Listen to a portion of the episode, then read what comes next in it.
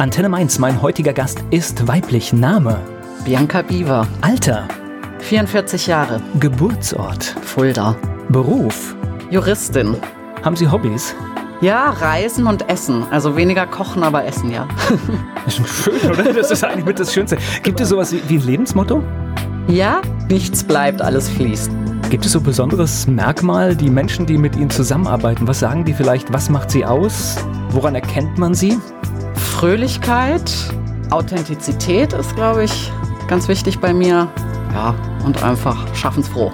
Da haben wir ja gleich schon eine Frage. Fröhlichkeit ist bei dem, was Sie machen, im Job auch manchmal schwierig, oder?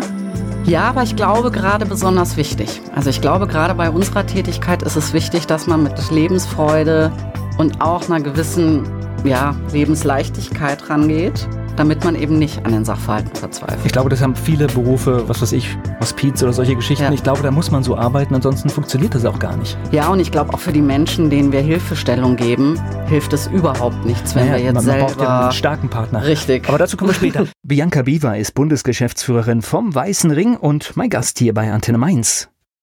Mein Gast hier bei Antenne Mainz, sie ist die Bundesgeschäftsführerin vom Weißen Ring. Erzählen Sie mir was über Fulda.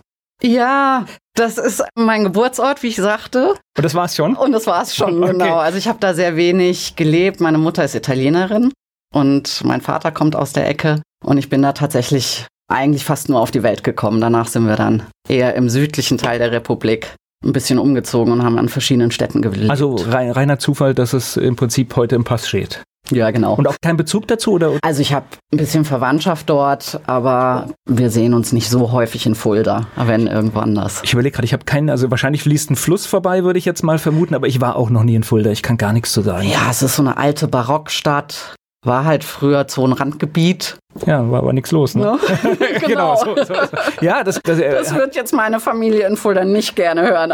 naja, aber das Nein, ist das tatsächlich ist so, diese ganze Stadt. hessische Grenze Ja. war ja War halt tatsächlich. damals ja vor allem so. Genau. Mittlerweile ist ja ganz anders. Hat sich geändert, genau. Was heißt weiter südlich? Wo war der? Also wir waren in Bayern, in Nürnberg. Die Hauptzeit habe ich dann mit meinen Eltern in Lörrach an der Schweizer Grenze verbracht, ganz unten im Süden. Und danach hat es mich dann mit Studium und allem durch die Lande getrieben. Ich war auch in Konstanz und dann aber wieder in den Norden, Berlin und Sie, ja, haben, ein bisschen viel rumgekommen. Sie haben auf alle Fälle Glück gehabt, Sie haben nirgends einen Dialekt mitgenommen, ne? Nein, ich hatte tatsächlich von der Schweizer Grenze dieses Alemannisch, das habe ich mir aber sehr schnell wieder abgewöhnt, weil der für nicht dort lebende Menschen nahezu unverständlich ist. Ist nicht verständlich. Ich hatte eine Begebenheit in Baden-Baden, die werde ich nie vergessen. Ich wollte mir einen Weg erklären lassen, war vor der Zeit von Navigationsgeräten und ich habe nur Klosterplatsch am Schluss verstanden von dem, von dem Ganzen, was Ja, er gesagt hat. Ich habe es mir dreimal erklären lassen und bin dann Das sind dann höflich lächelnd wieder weiter. Genau, also ich habe es nicht ver Deswegen, das ist ganz gut. Äh, wo sind Sie zur Schule gegangen? Das war dann Also die Hauptzeit in Lörrach tatsächlich. Davor war ich in Nürnberg in der Grundschule, aber so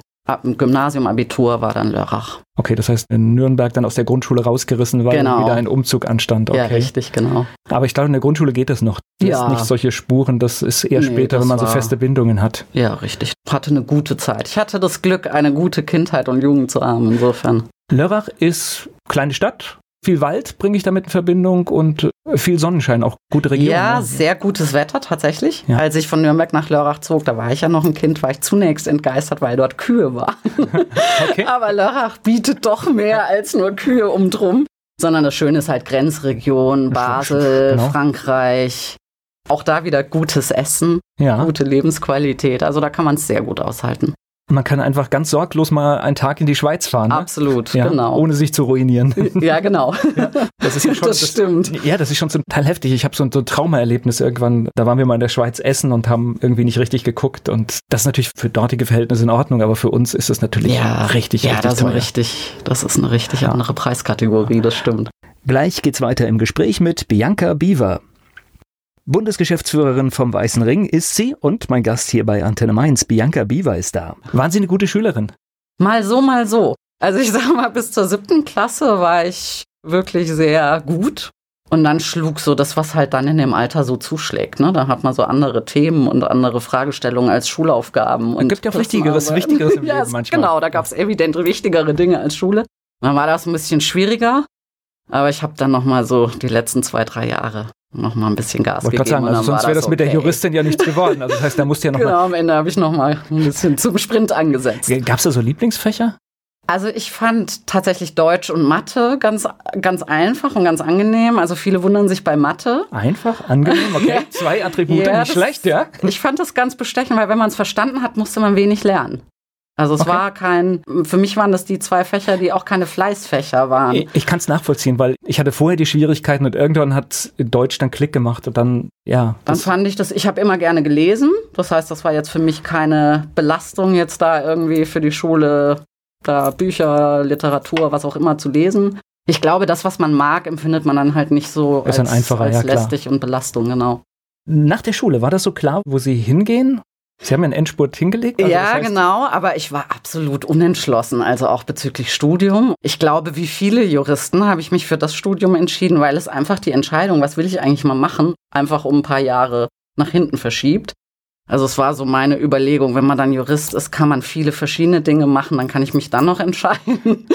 Ich finde das aber auch gut, weil ich habe immer so ein bisschen Angst vor all denen, die sofort wissen, was sie wollen und das und diese Karriere. Ja, nein, das hatte ich überhaupt nicht auf dem Schirm. Also als ich Abitur gemacht habe, ja, also ich fand das, ich bewundere auch Menschen beispielsweise, die so früh in Ausbildung gehen und dann schon schnell letztlich die Ernsthaftigkeit des Berufs dann schon relativ früh auch erleben. Also ich finde so als Abiturient, wenn man dann noch studiert, dann hat man doch auch eine lange Phase, in der man sich eben noch nicht so in diese ernsthafte Welt der Berufstätigkeit eingeben muss. Das ja, man kann auch mal schauen in einem Praktikum oder sowas ja, oder genau. durch Kontakte einfach, was vielleicht liegt oder. Ja. Das heißt, Sie haben sich Zeit gelassen. Wo haben Sie studiert? Ich habe in Saarbrücken studiert und in Konstanz.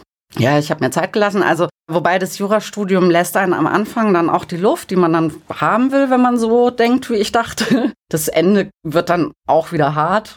Das ist dann schon so mit dem ersten Staatsexamen und das zweite Examen, da kommt es dann geballt. Aber man hatte dann halt am Anfang noch ein bisschen mehr Freiraum, mehr Möglichkeit, das Studium zu genießen. Wollte ich gerade sagen, Studium in Konstanz kann ich mir jetzt ganz angenehm vorstellen. Sehr. Ja. Sehr. Also auch das Saarland. Mit Seeblick. Ja, das war das Wichtigste, war genau. Was ich nicht geschafft habe, ist den Segelschein, den man den Studenten angeboten hat. Der war natürlich sehr begehrt, die Plätze zum Segelschein mit vorher nächtelang vor der Uni kampieren, damit man den Platz kriegt. Also da wenn man so eine Zeit da verbringt, macht absolut. Ja, ja, also also da war ich dann immer zu knapp dran. Das habe ich nicht mitgenommen aus Konstanz, aber es ist eine gute Zeit gewesen, absolut. Also kann ich mir gut vorstellen, weil wenn man Student das macht, man kann sich die Zeit gut einteilen und dann kann man auch oder einfach nur am See lernen ja, bei schönem Wetter. Richtig. Ja, deswegen. Ich spreche gleich weiter mit Bianca Biver. Wir haben schon von Bianca Biewer, sie ist die Bundesgeschäftsführerin des Weißen Rings und über ihre Funktion sprechen wir später noch. Wir haben schon einiges erfahren über ihr Studium am Bodensee und im Saarland. Und dann nach Saarbrücken oder mittendrin? Nee, erst Saarland. Okay. Ah, das, das, ist die richtige, so die, die richtige Reihenfolge wenigstens. Ja, das war auch ein bisschen so das Unterschätzte, weil man fängt ja dann im Wintersemester fing ich an und dann ist das ja so dunkel, wie es dann halt ist und regnerisch und Saarbrücken besticht dann erst so auf den zweiten Blick, sprich wenn dann so das Wetter ein bisschen besser wird und dann hat das was sehr Französisches. Dann werden alle Tische vor die Kneipen geschoben, vor die Restos. Da hat das einen sehr lebhaften, ja, eine sehr gute Lebensqualität auch. Insofern habe ich da ein bisschen gebraucht, um mich da wirklich reinzufinden, aber dann hat es mir sehr gefallen. Aber ich glaube, wenn man den Menschenschlag Geschmack irgendwie hat mhm. im, im, Saarland, dann stimmt's, glaube ich, auch. Absolut. Und die Frankreich, nee, ja, das ist halt. Das, das macht auch viel aus in der Region, ja. Aber auch schwer zu verstehen. Ja, das, das stimmt. also de definitiv. Und das heißt, der Wechsel von Saarbrücken nach Konstanz, das war. Das war problemlos, ja. Gab es einen Grund oder einfach?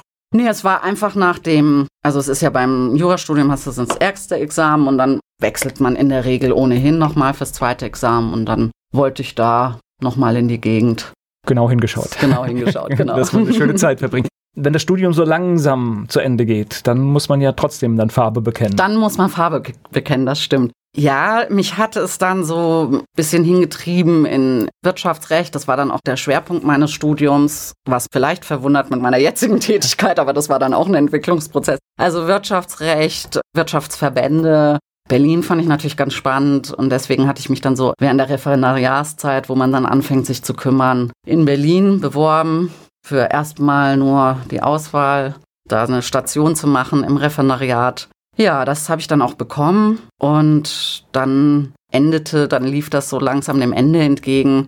Und dann dachte ich mir, da gefällt es mir gut, da will ich noch ein bisschen bleiben und hatte mich dann dort für ein Trainee-Programm beworben von diesem Wirtschaftsverband und wurde dann da auch genommen Ja, das Trainee-Programm war ganz spannend, weil man eben sehr viel wechseln kann. Das war eben beim Deutschen Industrie- und Handelskammertag, der ja der Dachverband von den Industrie- und Handelskammern und auch den Außenhandelskammern ist. Und da konnte ich dann auch eine Station im Ausland machen und da konnte man dann auch noch mal ein bisschen verschiedene Dinge. Wo ging's hin? Ja, das war auch so ein bisschen schicksalsträchtig, weil ich wollte unbedingt nach Indien und habe dann von meinem Personalleiter Kroatien angeboten bekommen, was mich erstmal doch ein bisschen verblüfft hat, weil es mir nicht naheliegend erschien. Er hat mich dann aber sofort damit bekommen, dass ich dann wirklich ein Jahr dort bleiben konnte, weil es nach dem damals Jugoslawienkrieg war und dann dort wirklich eine Außenhandelskammer aufgebaut werden sollte. Und das fand ich dann spannender, weil die normalen Stationen sind eben nur drei Monate. Und das hat mich auch geprägt, tatsächlich. Also ich glaube, diese Zeit in, das war dann in Zagreb und auch in Sarajevo, da hatten wir dann auch noch ein Verbindungsbüro. Das hat mich sehr geprägt und hat mich dann mittelfristig auch zu meinem Wechsel in die Tätigkeiten, die ich jetzt mache, gebracht. Okay, also das, das heißt im Prinzip weg von dem Wirtschaftsthema ja, einfach, richtig. weil man halt auch in eine schöne Umgebung kam und in ein Land, das vielleicht anders tickt? Ja, ich glaube, was mich absolut geprägt hat, ist, wie ich schon vorhin sagte, ich hatte das Glück, das große Glück, eine gute Kindheit, eine schöne Jugend zu haben und war ja sehr sorgenfrei und sorglos und kam in ein Land, das wirklich tatsächlich aus dem Krieg kam, mit Menschen meines Alters, die Verwandte verloren haben im Krieg, wo man eben auch noch so die halb verbombten Häuser gesehen hat, wo, wo unheimlich wir Urlaub viel, machen, was ganz dicht Urlaub an uns ran ist eigentlich. Absolut. Ja. Also es ist ja, wenn man denkt, meine Mutter ist Italienerin, das ist ja quasi wirklich an meiner Heimat dran, wenn man so will. Und also einmal falsch abgebogen, ja. So, das ist tatsächlich wirklich, so. Wirklich, ja. tatsächlich. Ja. Und das hat mich so geprägt, das hat mich auch so überwältigt, diese Erfahrung zu machen, dass Menschen meines Alters eine ganz andere Lebenserfahrung haben und ganz andere Erlebnisse. Und als ich zurückkam, das ist so was Schleichendes, was einen innerlich, glaube ich, dann einfach beschäftigt, was man mitnimmt, was einen verändert, auch als Menschen. Als ich zurückkam, bin ich dann erstmal in die weiteren Wege da im Wirtschaftsverband geblieben. Aber es hat an mir genagt, nach dem Motto, das es gibt andere, nicht, ne? ja, ja, ja, das ist, da gibt es andere Aufgaben. Es gibt Menschen mit anderen Schicksalen. Ja, das hat mich dann nicht mehr in Ruhe gelassen im Prinzip. Gleich geht's weiter im Gespräch mit Bianca Biva. Beruflich hat es sie ins Ausland geführt. Sie hat in Kroatien gearbeitet. Darüber hat sie uns schon berichtet. Bianca Biewer ist mein Gast hier bei Antenne Mainz. Sie ist Bundesgeschäftsführerin des Weißen Rings. Das heißt aber, dass Sie in Kroatien sich auch auf die Menschen eingelassen haben. Das heißt, ja. Sie haben da nicht nur Ihren Job gemacht, sondern Sie waren auch unterwegs also dort, wo die Menschen tatsächlich, leben. Tatsächlich, ja. Ich war also viel gereist, auch mit Kroaten. Und dann habe ich eben zunehmend auch Bosnier, die gerade aus Sarajevo, die ja besonders hart getroffen wurden, war ich auch oft dort und immer mit Menschen aus der Region, von dort. Ich hatte dann auch gemerkt, weil Sprache eine große Hürde war, dass vielleicht so die Sprache, die sehr schwierig ist, dass die ein Schlüssel sein könnte, habe das dann auch versucht zu lernen. Also okay, in, in Ansätzen habe ich das dann ja, weil das ist doch eine slawische Sprache, ist doch extrem schwierig, wenn man die. Das ist tatsächlich der Versuch, aber es hat, es öffnet unheimlich den Zugang zu Menschen, wenn man eben zumindest so ein bisschen in der Sprache sie auch ansprechen kann. Dann hatte ich ganz tolle Begegnungen, kam wirklich zu Menschen nach Hause und in die Familien. Also Einblicke, die man als Tourist vielleicht nicht bekommt genau. oder die man auch, wenn man seine Arbeit macht. Also ich glaube, wahrscheinlich kann man seine Arbeit auch machen ohne diese Berührungen. Ja, klar. Ja. Also das war auch so, am Anfang war das so, sie haben eine sehr starke internationale Community, so von Botschaften, von Unternehmen, von da gibt es ja so die Clique so, so, für so im sich. eigenen Saft, ne? Und dann genau. kriegt man nichts mit. Dann ja. kriegt man auch nichts mit. Also man muss nicht, wenn man nicht will. Aber das hätte ich dann sehr schade gefunden, wenn ich in dem Land bin und im Prinzip nichts mitbekomme. Ich könnte mir vorstellen, dass so ein bisschen, wahrscheinlich haben Sie was aus der italienischen Kultur auch mitbekommen, dass das, glaube ich, auch in dem Land so behilfreich ist. Ja, weil also, also ja, das, das, sind so, so ein paar das Parallelen. Stimmt. Da gibt es also, ich sag mal so von der Lebendigkeit, auch vom Lärm, von der Lautstärke. Das ist vom Temperament. Das ist genau, es ist äh, viel, eigentlich. Gut, ich war nur einmal in Kroatien, aber letztendlich könnte das, was da abends auf der Straße passiert in Restaurants, das könnte auch genauso in Absolut. Italien stattfinden. Das stimmt, da ist eine starke Ähnlichkeit. Ja, aber ist ja schön. also absolut. Ist, ja. Auch dieses Leben auf den Plätzen, dieses Miteinander mit Großen, auch dieses große Familien, alle sind zusammen, von den Kindern zur Oma, alle.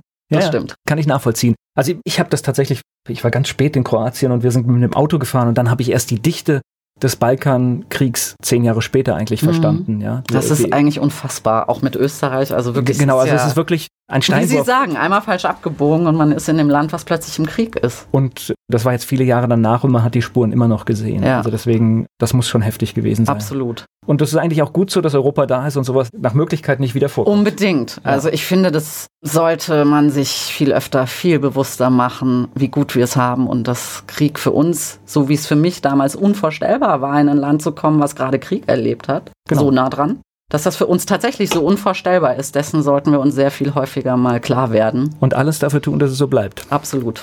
Jetzt kamen Sie zurück dann. Also ich denke, Sie haben die Zeit auch genossen, also auch mal Unbedingt. Strandtage und ja, alles, klar. was dazugehört. Alles, genau. okay. was Kroaten auch machen. okay. Ja, so soll es ja sein. Und dann nach einem Jahr zurück. Genau, dann kam ich nach Berlin, dann habe ich dort meinen richtigen Job, also raus aus der Trainee-Zeit in die tatsächlich berufliche Tätigkeit. Da war ich dann als Juristin in der Rechtsabteilung, war ich dort für verschiedene Rechtsgebiete verantwortlich und habe das auch dreieinhalb Jahre gemacht. Was sehr gut war, weil man da eben dann so diese Gesetzgebungstätigkeit, wie entstehen Gesetze, wie ist auch Interessensvertretung, wie funktioniert Politik, das bekommt man natürlich in so einer Stelle sehr gut mit weil man dann auch tatsächlich dann jetzt in meinem Rechtsgebiet war ich da sehr intensiv im Gesetzgebungsverfahren mit drin. Wie lange das dauert? Wie lange das dauert, wie viel Arbeit es kostet, manchmal nur einzelne Worte zu verändern ja. in so einem Verfahren. Da habe ich sehr viel gelernt. Absolut. Dann auch natürlich Bundesverband. Wie arbeitet man als Bundesverband mit seinen Mitgliedern? Wie geht man Meinungsbildung um? Wie kann man auch Vielfalt der Meinungen unter einen Hut bekommen und dann doch noch was Konstruktives rausbekommen? Ja. Das heißt aber, während Sie das gemacht haben, hat trotzdem die Erfahrung aus Kroatien immer noch an Ihnen genagt, ja, das jetzt. Ja, also das war die Tätigkeit an sich tatsächlich war genau meine im Sinne von Verbandsarbeit, auch diese politische Arbeit, inhaltliche Arbeit. Das war dann, wie ich es vorhin sagte, auf der langen Suche war es tatsächlich ein Berufszweig, okay. der gepasst hat. Aber beim Inhalt hat so ein bisschen was genagt, wo ich dachte, dass jetzt in dem Gesetzgebungsverfahren, wenn Sie so wirtschaftsrechtliche Gesetzgebungsverfahren haben, das ist nicht alles, was Menschen bewegt. Also es gibt auch Gesetzgebungsverfahren oder Rechtsgebiete, die näher am Menschen dran sind im Sinne von, natürlich sind Wirtschaftsgesetze nah an Unternehmen dran und an den Menschen, die da arbeiten, ganz klar. Aber diese Prägung aus dem Krieg hat meinen Blick ein bisschen verschoben zu sagen, es gibt andere Menschengruppen, die auch Unterstützung brauchen in diesem Verfahren. Und das hat genagt. Ich glaube, das, was Sie da an Erfahrung gemacht haben, ist das, was wir im Moment auch auf europäischer Ebene spüren. Das mhm. ist eine Wirtschaftsgemeinschaft. Und jetzt merken wir, es fehlt was. Ja, vielleicht. Dass wir nämlich genau. viele andere Dinge auch regeln müssen. Dass es nicht nur darum geht, wir, wir machen einfach Geschäfte miteinander, sondern es geht auch darum, was machen wir, wenn Menschen zu uns kommen? Was machen wir hier? Was machen wir? Ich glaube, es gibt viel mehr Dinge, die jetzt eigentlich so langsam geregelt werden müssen. Und das Wertegemeinschaft müssen wir, glaube ich, jetzt auffüllen. Ja, genau. Ja. Also Wirtschaft ist ein ganz wichtiger Faktor und macht alles möglich, macht erstmal alles genau. möglich und dann müssen wir gucken und dann an die Menschen noch an die anderen, die ja, ja wie Sie sagen, andere Bedürfnisse und Nöte auch haben. Ja, Wirtschaft soll ja für Menschen sein und ja. nicht ein Selbstzweck. Genau. Ja, genau. Ja. Gleich geht's weiter im Gespräch mit Bianca Biewer. Wirtschaftsrecht. Da war sie lange zu Hause. Bianca Biewer, Bundesgeschäftsführerin des Weißen Rings. Und das heißt, das hat immer so ein bisschen an ihn rumgenagt und dann. Ja, das war dann aber noch nicht, also das war so ein bisschen im Hinterkopf. Ich habe dann gewechselt, was auch normal ist. Also vom Bundesverband, so nach dreieinhalb Jahren als Referentin möchte man dann auch mal eine andere Tätigkeit machen. Das hat sich dann ergeben, dass ich in Mainz die Möglichkeit hatte, als Geschäftsführerin der IHK in Mainz zu arbeiten, was für mich einfach spannend war was auch der nächste Schritt war, was für mich auch sehr wichtig und positiv war, weil man da näher an den Menschen rankommt. Im Sinne, da hat man dann vor Ort natürlich mit den Unternehmern zu tun und Unternehmerinnen und ist einfach viel näher dran an dem Praxisproblem und hat so ein bisschen hemdsärmlichere Tätigkeit, will ich das mal nennen. Gerade in Mainz, ne? ja, genau. Ja. Da ist man einfach, das war ein guter Wechsel. Das war einfach breiter, natürlich. Sie sind dann breiter aufgestellt, haben nicht mehr dieses Fachwissen in diesem einen Gebiet, wo sie in aller Tiefe drin sind, sondern haben eben viel mehr Themengebiete.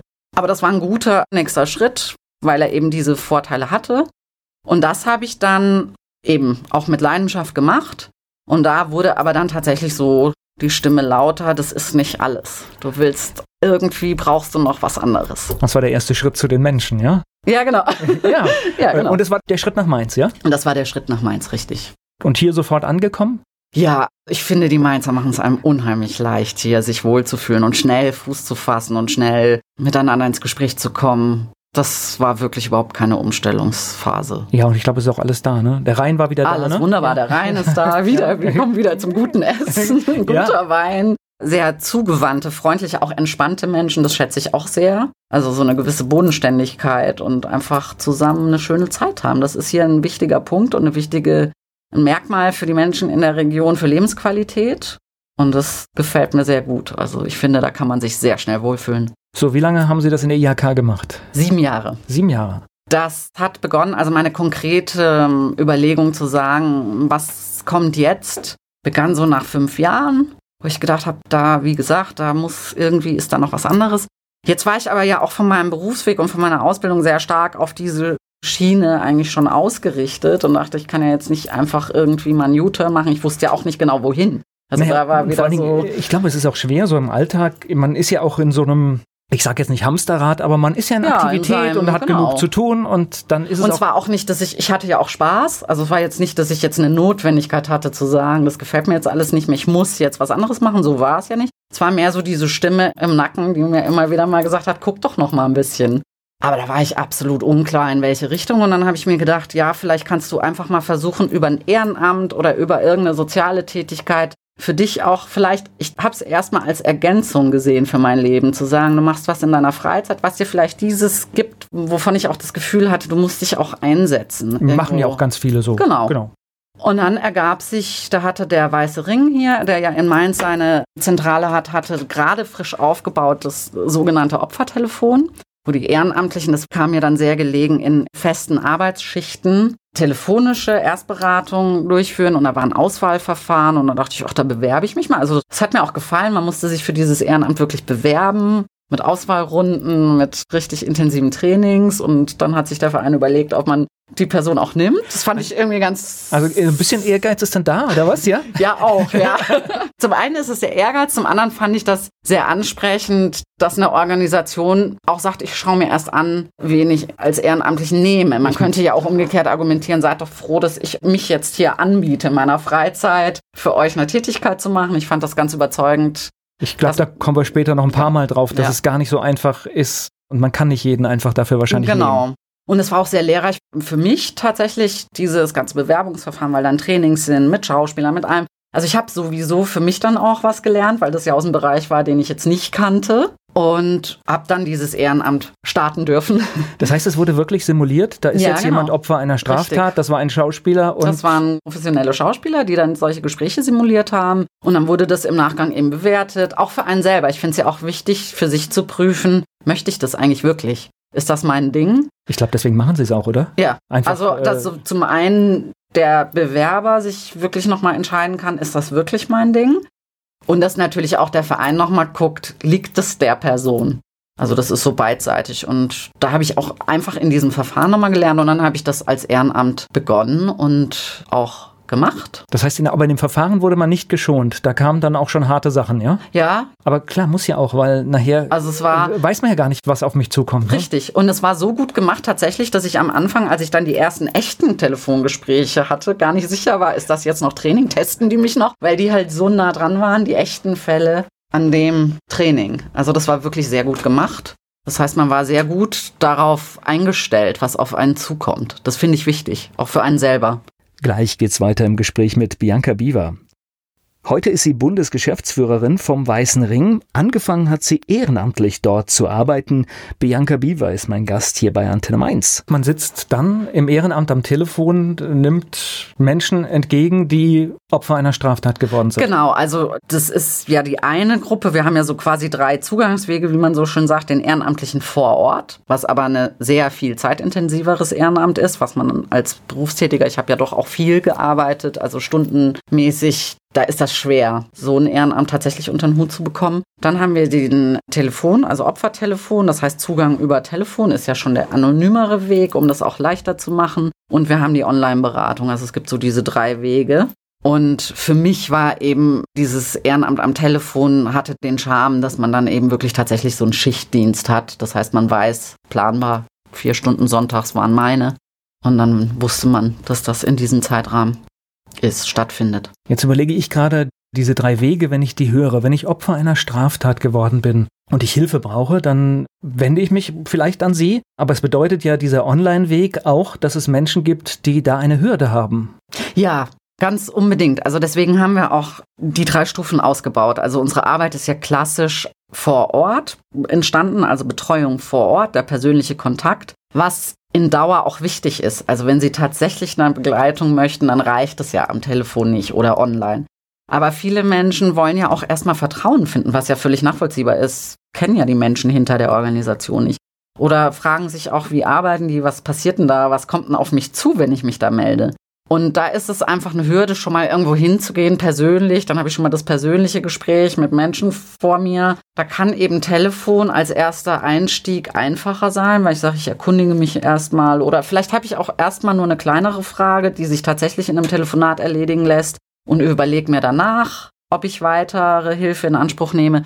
Und online ist natürlich noch niederschwelliger. Da habe ich natürlich die totale Anonymität, da höre ich die Stimme nicht mehr, da kann ich mich natürlich je nach Schwere der Straftat auch dann damit beschäftigen oder ich kann mal wieder eine Pause machen und später schreiben. Da habe ich natürlich wesentlich mehr Rückzugmöglichkeiten. Gibt es einen Unterschied über die Wege, was da reinkommt oder kommen alle Themen über alle Wege? Also unsere Erfahrung ist gerade durch die Einführung der Online-Beratung, dass da besonders viele schwer, ich sag mal schambehaftete Delikte erstmal aufschlagen das heißt, viele der schweren Straftaten, wo man eben auch wirklich erstmal die Anonymität für sich braucht, wo man erstmal sagt, mir ist das und das passiert. Vielleicht erstmal einfach überhaupt jemandem zu schreiben und dann vielleicht das gar erste nicht Mal, ne? denken, ne? vielleicht das erste genau, Mal überhaupt jemandem mit was so, mitgeteilt. und man will auch noch gar nicht eine Reaktion, sondern erstmal schreiben und abwarten. Natürlich gibt es ja dann über die Beratung eine Online-Reaktion, aber ich glaube, dass diese Online-Beratung ist dafür ein wichtiger Weg. Und dann hängt das, glaube ich, der Zugang hängt auch vom Menschentypus ab. Also der eine möchte erstmal telefonieren, der andere möchte auch nicht telefonieren, sondern erstmal den Menschen sehen, mit dem was dann da zu tun hat. Also das sind einfach, glaube ich, unterschiedliche Charaktere. Und natürlich auch Alter. Also wir merken, Opfertelefon und noch stärker Online-Beratung geht natürlich, spricht auch dann jüngere Menschen noch an zusätzlich. Durch den Online-Bereich sind da neue Sachen dazugekommen, die Sie vorher gar nicht auf dem Radar hatten? Nein, nein, das nicht. Also wir decken in unserer Arbeit in den Außenstellen alle Straftaten ab. Das heißt, es kommt auch in der, ja, in der realen Welt jede Situation vor.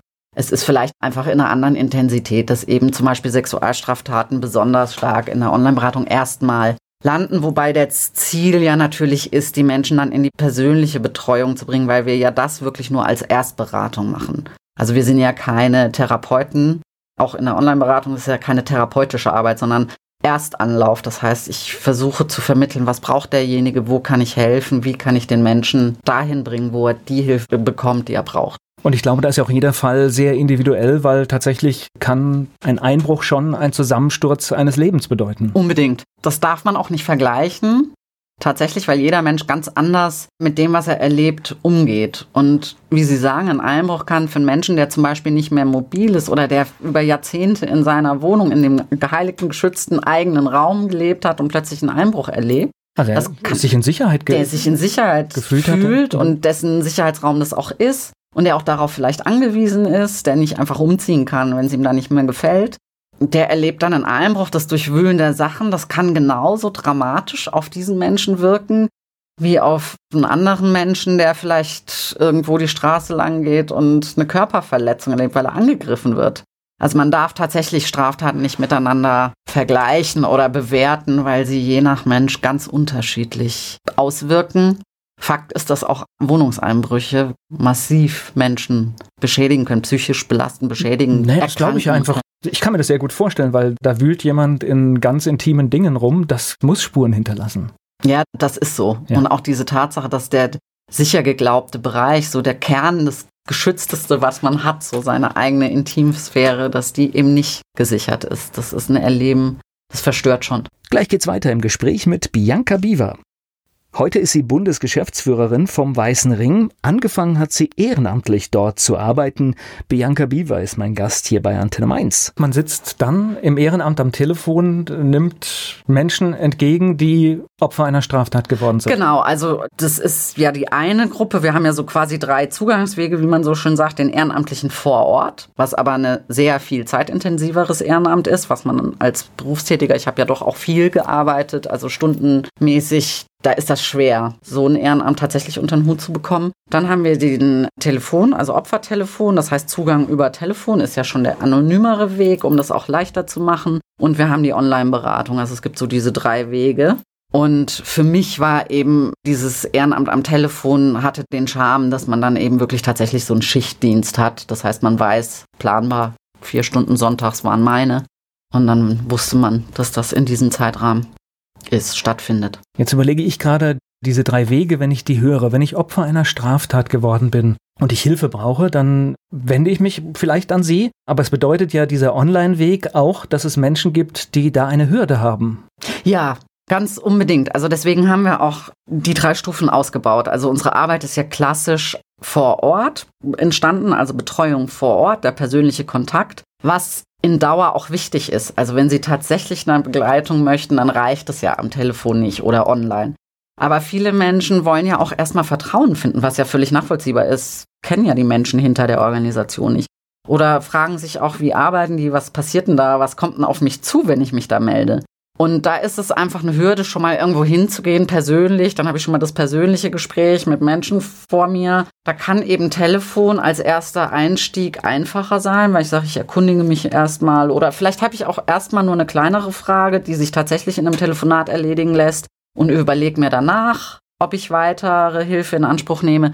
Und online ist natürlich noch niederschwelliger. Da habe ich natürlich die totale Anonymität, da höre ich die Stimme nicht mehr, da kann ich mich natürlich je nach Schwere der Straftat auch dann damit beschäftigen oder ich kann mal wieder eine Pause machen und später schreiben. Da habe ich natürlich wesentlich mehr Rückzugmöglichkeiten. Gibt es einen Unterschied über die Wege, was da reinkommt oder kommen alle Themen über alle Wege? Also unsere Erfahrung ist gerade durch die Einführung der Online-Beratung, dass da besonders viele schwer, ich sag mal schambehaftete Delikte erstmal aufschlagen.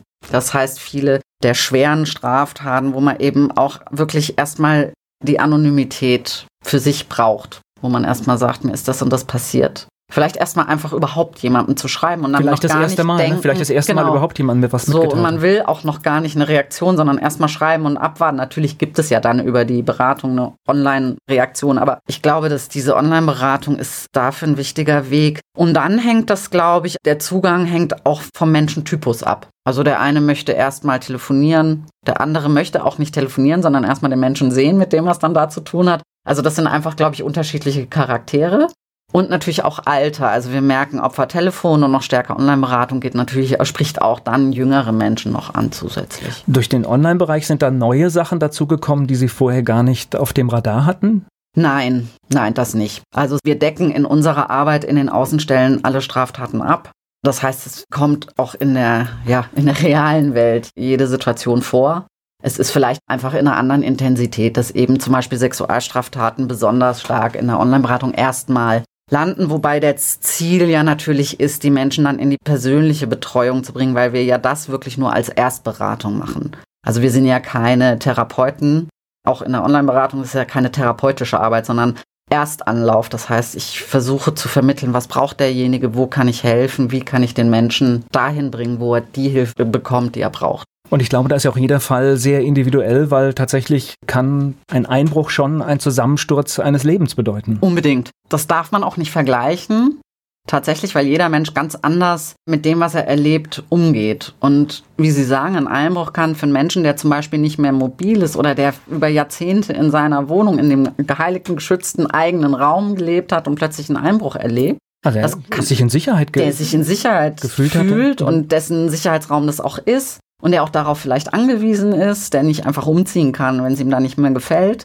Der erlebt dann einen Einbruch, das Durchwühlen der Sachen, das kann genauso dramatisch auf diesen Menschen wirken, wie auf einen anderen Menschen, der vielleicht irgendwo die Straße lang geht und eine Körperverletzung erlebt, weil er angegriffen wird.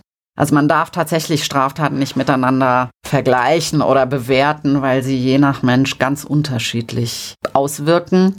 Fakt ist, dass auch Wohnungseinbrüche massiv Menschen beschädigen können, psychisch belasten, beschädigen. Nee, das glaube ich einfach. Ich kann mir das sehr gut vorstellen, weil da wühlt jemand in ganz intimen Dingen rum. Das muss Spuren hinterlassen.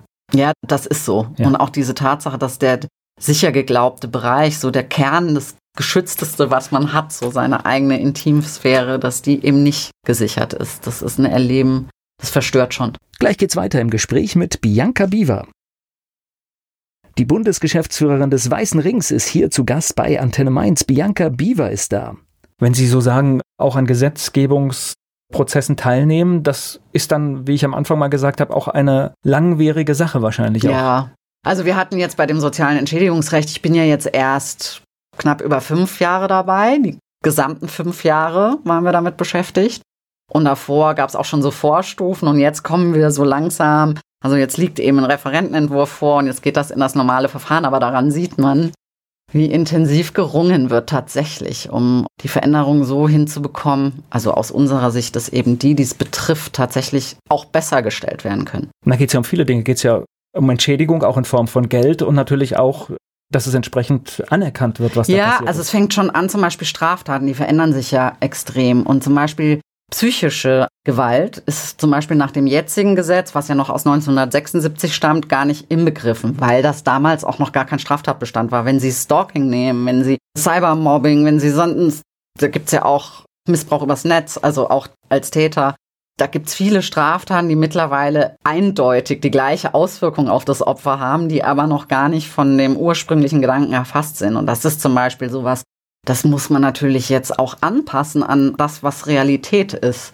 Und dann geht's, wie Sie sagen, um Geld, um Entschädigung. Wobei Opfern vor allem wichtig ist, dass die Straftat anerkannt wird. Also ich erlebe die ganze Zeit in meinen ganzen Jahren, Klar, natürlich geht es auch um Geld und wenn ein Mensch tatsächlich existenziell bedroht ist und wirklich viele. wenn ich vielleicht beruflich ausfalle, weil ich zum Beispiel jahrelang nicht richtig arbeiten kann, dann brauche ich dafür dann auch eine Entschädigung. Sie dafür auch eine Entschädigung. Also insofern ist Geld natürlich wichtig.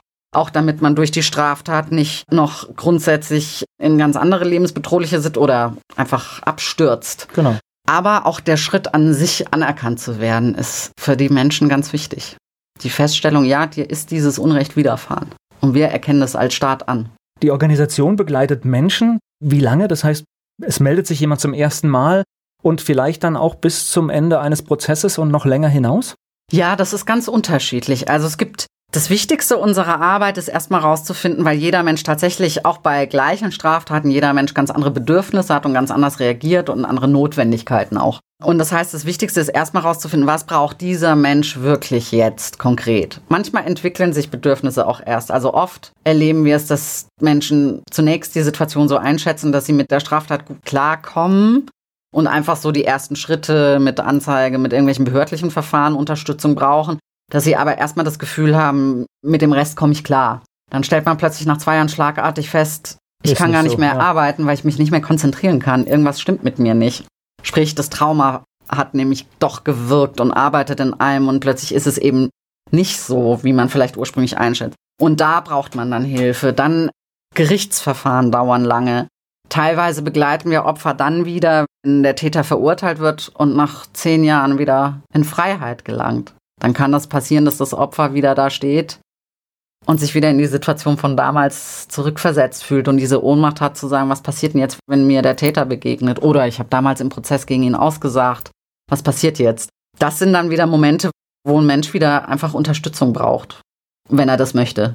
Also für uns ist ganz entscheidend, dass das Opfer selbstbestimmt sagt, was brauche ich, was möchte ich, was nehme ich an. Na, ich kann mir vorstellen, da gibt es viele Geschichten, auch wenn zum Beispiel ein Urteil anders ausfällt, als man es auch. vielleicht äh, erwartet. Also wir haben das ja oft, dass das ja. in der Wahrnehmung, dass man meint, oh, das ist jetzt aber sehr mild. Aber man kennt natürlich den ganzen Prozess nicht, deswegen ist es immer schwer es zu beurteilen. Mhm. Aber ich kann natürlich verstehen, wenn jemand massiv betroffen ist und dann kriegt jemand vielleicht eine Bewährungsstrafe oder das ja, ist schon. Absolut wenn das nicht eindeutig belegt werden kann. Also dieser im Zweifel logischerweise, was ja in unserem Strafrecht auch der Grundsatz richtig ist, zu sagen, im Zweifel für den Angeklagten, wenn aber das Opfer eben da sitzt und jemand wird eben nicht verurteilt, weil das eben nicht zweifelsfrei bewiesen werden kann.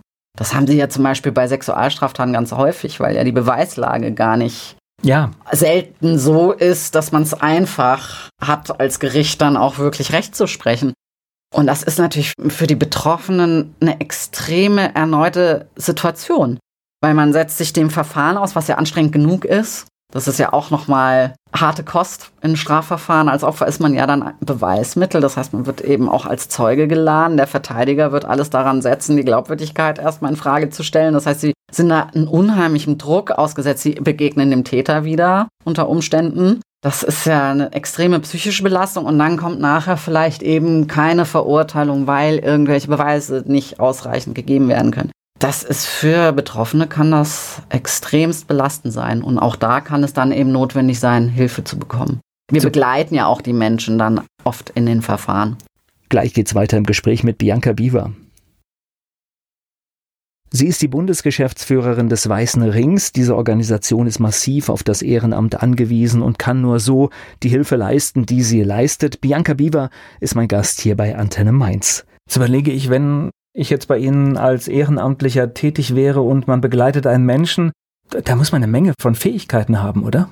Also das Wichtigste tatsächlich, und das ist auch der Kern, den wir am Anfang in unserer Ausbildung legen, ist wirklich dieses menschliche Begleiten. Also wir sind so, wir verstehen unsere Arbeit als Lotsen. Das heißt, wir müssen wissen, wo sind überall die verschiedenen Profis. Also wenn ich zum Beispiel schwer traumatisiert bin, brauche ich einen Traumapsychologen, der Hilfestellung leisten kann. Zu wissen, wo kriege ich jetzt da eine Verbindung her? Wer kann diesen Menschen helfen? Und unsere Menschen eben diese Begleitung in den Verfahren. Und da brauche ich eben wirklich eine gute Ausbildung. Auch wirklich mit der, diese Nähe zu haben, ohne mit professioneller Distanz. Das hört sich jetzt ein bisschen kalt an, ist aber ganz wichtig und nicht kalt gemeint. Also eine professionelle Empathie. Ich muss aufpassen, also was ganz wichtig ist, dass ich diese Selbstbestimmtheit dem Opfer wiedergebe, weil das war ja das Vernichtendste für das eigene Gefühl, ist ja diese Ohnmachtssituation, die man durch die Straftat erlebt hat. Und es ist ein wichtiger Punkt auch in unserer Ausbildung, diese Grenze immer einzuhalten. Man steht ja manchmal draußen und sagt, das ist nach allen meinen Erfahrungen jetzt nicht gut, wenn du jetzt das und das nicht tust. Aber der Mensch muss eben selber entscheiden, selbstbestimmt entscheiden, welche Schritte er geht. Und das ist zum Beispiel was ganz Wichtiges in der Begleitung. Sie haben das häufig bei häuslicher Gewalt. Das ist ganz schwer auszuhalten als Helfer, dass die Menschen oft wieder zurückkehren zum Täter. Das ist aber so. Das ist einfach psychologisch, ist das so. Und da eben zu wissen, und da ist unsere Ausbildung, unser Training, den Menschen zu, also erstmal zu wissen, was ist normale Reaktion, was ist, was geht in Menschen vor, die betroffen sind und auch wirklich, und das meinte ich mit der Distanz, dem Menschen die Freiheit zu geben, auch diese Entscheidung zu treffen, auch wenn sie als Außenstehender sehr schwer erträglich ist. Weil man und denkt, auch, auch gar nicht nachvollziehbar, wenn man nüchtern drauf so, schaut, man, aber wenn man natürlich irgendeine emotionale Beziehung hat und das nicht nüchtern nicht betrachtet, schafft, ja. genau, dann ist das einfach so. Genau. Das heißt, man stellt sich auch darauf ein, dass es vielleicht bei einer Geschichte gar nicht funktioniert am Ende oder dass man vielleicht auch mehrere Ansätze braucht. Ja. ja. Also gerade in einigen Straftaten, wie beispielsweise häuslicher Gewalt, ist es häufig so, dass man mehrere Versuche als Helfer auch braucht. Und da muss man eben damit gut umgehen können. Und auch, ja, das ist dann so. Ich bin vor kurzem, äh, bei Facebook gibt es äh, alte Videos aus den Sendungen von Eduard Zimmermann. Ja. Und ich äh, war überrascht, auch aus diesem Nepper, Schlepper, Bauernfänger, was ja, glaube ich, auch so wie eine Prophylaxe mhm. ist, nicht reinzufallen. Und da waren so Geschichten aus den 60er und 70er Jahren oder 70er Jahre war es wahrscheinlich. Und das Fatale ist ja ganz oft bei Straftaten, dass es wirklich die Leute trifft, die sowieso schon oft im Leben benachteiligt sind. Und das ist so mein Eindruck, dass es ganz oft so, zumindest in diesen Filmen so gewesen ist. Jemand ist irgendwie, was weiß ich, die Rentnerin. Es werden immer solche Gruppen angegriffen, die sowieso leichte Opfer sind. Ja, also das ist natürlich auch zum Beispiel auch bei psychischen Straftaten. Das ist, Täter suchen sich intuitiv auch leichtere Wege. Also im Sinne den von. Den leichtesten wahrscheinlich. Ja, den leichtesten, den sie kriegen können, sage ich jetzt mal. Und natürlich haben sie es leichter, das ist ja auch in den Geschichten, wenn sie jetzt an sexuelle Straftaten, Missbrauch, solche Themen denken. Ein Mensch, der das zum Beispiel, das ist himmelschreiende Unrecht eigentlich, das ist ein Mensch, der beispielsweise in seiner Kindheit das erleben musste, weil er in die falsche Familie geboren wurde oder ins falsche Umfeld. Er hat ja auch eine ganz andere Schwere, die er mitnimmt für seinen weiteren Lebensweg und ist vielleicht dann eben aus dieser Geschichte auch, hat es einfach schwerer, sich aus gewissen Situationen zu befreien, weil er einfach per se schon eine Last mit sich nimmt auf dem weiteren Weg, den ein anderer nicht hat. Andererseits muss ich auch sagen, ist es falsch zu denken, dass es nur eine gewisse Gruppe Menschen treffen kann. Also wenn Sie jetzt denken an Stalking kann jeden treffen. Wenn Sie denken, häusliche Na, Gewalt, glaube, das ist Einbruch, zum Beispiel es gibt tausend gut, Sachen. Einbruch sowieso. Auch Einbruch, ja, klar. Und auch ein Überfall, natürlich kann das jedem passieren. Genau, oder Äh, auch häusliche Platz. Gewalt. Also das ist was, wo ich immer merke, dass da viele auch, das ist, deswegen spreche ich es nochmal an, weil mir das auch wichtig ist, man hat auch so seine Vorurteile, glaube ich, so. Oder eine ist nur ein Eindruck, den ich gerade mitgenommen habe, weil ich das gerade so gesehen habe Ja. in der Folge. Das ist halt oft, wo ich sage, das sind Menschen, die sowieso schon benachteiligt sind und dann erleben sie noch sowas und dann hat das für mich eine doppelte Klar. Heftigkeit einfach im Leben. Also ich sag mal, natürlich bin ich in einer Ausnahmesituation, wenn ich auch psychisch vielleicht ohnehin belastet bin, warum auch immer, bin ich definitiv empfänglicher oder angreifbarer, wenn mich jemand mit vermeintlicher Sympathie zu Empathie anspricht, wenn er auf mich zugeht, wenn ein Mensch mir vermeintlich erstmal menschliche Wärme entgegenbringt, solche Dinge. Also das greift dann einfach schneller. Da ist der Schutz vielleicht schon ein bisschen niedriger als jemand, der der dieses Bedürfnis in dem Moment noch nicht so hat. ich wollte hier auch gar keinen Schutzwall aufbauen, dass es hier Nein, nein, also es ist so. Es gibt, mir ist nur wichtig zum Beispiel, weil, weil man bei häuslicher Gewalt auch diese Gruppen hat, zu sagen, na ja, also, ne, passiert halt in gewissen Gruppen. Das ist einfach nicht wahr. Auch Täter sind in allen Schichten zu finden. Das Schönste wäre ja an Straftaten, wenn sie gar nicht passieren. Ne? Ja, das stimmt. Das wäre das Beste. Kann man da, also ich meine, zum einen zeigen, was passiert, ist, glaube ich, ein Mittel, dass man Mhm. vielleicht auch Dinge erkennt. Aber was kann man noch machen, vorbeugend? Also für uns ist natürlich, was Sie sagen, Prävention ganz wichtiger Ansatz, wirklich aufzuklären. Wenn Sie denken, alleine schon in diesem ganzen Straftatenbereich Cybercrime, das entwickelt sich so schnell weiter, dass die Menschen eigentlich gar nicht so schnell hinterherkommen, mitzubekommen, was jetzt für neue technische Möglichkeiten bestehen, um ich sag mal nur als Beispiel Identitätsdiebstahl, den Fingerprint, den man sich jetzt zum Handy entsperren aufgeladen hat, kann ich halt auch klauen und verwenden. Das hat natürlich, kann auch dramatische Auswirkungen haben, wenn ich ihren Fingerabdruck habe. Ja, und das Phishing, das Phishing Das tatsächlich Phishing. wird immer besser. Also genau. wir hatten das tatsächlich vor zwei, drei Wochen hier mit einer Mail, die wirklich Respekt. Also, Die wären unheimlich gut. also das ist wirklich, das sind Kleinigkeiten und ich kann verstehen, dass das im Alltag passiert. Absolut. Falscher Klick und das und die war's. werden immer besser. Die gehen ja teilweise auch in die Kommunikation. Auch es gibt auch, das trifft teilweise auch Unternehmer, wenn sie diesen CEO-Fraud, da wird dann der Geschäftsführer oder die Sekretärin vom Geschäftsführer oder der Sekretär angeschrieben. Das ist super professionell. Also da antwortet auch immer jemand. Die wissen auch genau, in welchem Volumen Überweisungen getätigt werden mit gefälschten Unterschriften. Also das ist, da fallen auch wirklich eigentlich, wo man denken würde, geschulte Persönlichkeiten drauf rein, weil die Technik immer besser wird. Und da muss man sensibilisieren, aufklären, immer ganz schnell, auch schnell, weil das entwickelt sich unheimlich schnell weiter. Sind wir da jetzt auch schon wieder in so einem Schambereich, wenn in einem großen Unternehmen so etwas passiert, dass man das gar nicht nach außen kommuniziert? Absolut. Okay. Absolut. Also das habe ich auch persönlich von einem Unternehmer mal gehört. Da ging es dann letztlich, war dieser CEO-Fraud, der hat wirklich dann etliche Millionen wurden dann überwiesen an diese falschen Personen. Und es ist für so ein Unternehmen und für die Mitarbeiter unvorstellbar, weil die haben ja sonst alle ihre Kontrollsysteme und ihre, ja, aber Technik. Aber tatsächlich wäre es ja wichtig, dass möglichst viele das wissen, unbedingt. äh, weil tatsächlich nur wenn eine Straftat, wenn ein Modell nicht bekannt ist, funktioniert das ja. Genau. Wenn also man muss wirklich, und ich glaube, das ist auch das Einzige, womit man einen Beitrag leisten kann, wirklich viel dazu investieren in Aufklärung, in wie muss ich mich verhalten, wie kann ich mich, wenn wir wieder auf andere Straftaten schauen, wie kann ich versuchen, Situationen zu vermeiden, wie reagiere ich, was tue ich, wenn. Also so wirklich auch ein gewisses Gedankentraining, damit, wenn eine Situation eintritt, mir das auch einfällt. Jeder Mensch reagiert auch anders. Und ich Ähm. glaube, glaube, selbst der, der zornigste Vorgesetzte reagiert ganz entspannt, wenn er merkt, dass hier Millionen von seinem Konto gehen. Total. Ich bin mir sicher, dass Also, das sehr entspannt Also ist. ich glaube, das ist so eine Geschichte, da wäre dann einfach das persönliche Gegenprüfen einfach angesagt. Das heißt mir, egal wer wer mir am Telefon zutextet, ich glaube dem nicht und frage persönlich nach. Das Ja, wäre unbedingt. Und auch so die Kultur des Redens im Betrieb. Also Ja. das finde ich so einen ganz spannenden Bereich. Der ist ja jetzt wirklich so ein Spezialgebiet von uns, das ja sehr kleinen Themengebiet abdeckt. Aber ich finde das auch zum Beispiel, wenn man in dem Bereich über Prävention spricht, auch Unternehmenskultur, auch dass man, dass, dass sich dann der, ich sage jetzt mal in Gänsefüßchen, einfache Mitarbeiter traut, dem CEO zu sagen, stimmt das jetzt? Ich habe so ein komisches Gefühl. Ist das, haben Sie mir das jetzt geschrieben? Also das ist vielleicht ein bisschen skurril erstmal, aber auch dieses Gefühl zu haben, ja, ich habe diese Kultur und das ist auch in Ordnung. Gleich geht's weiter im Gespräch mit Bianca Biver.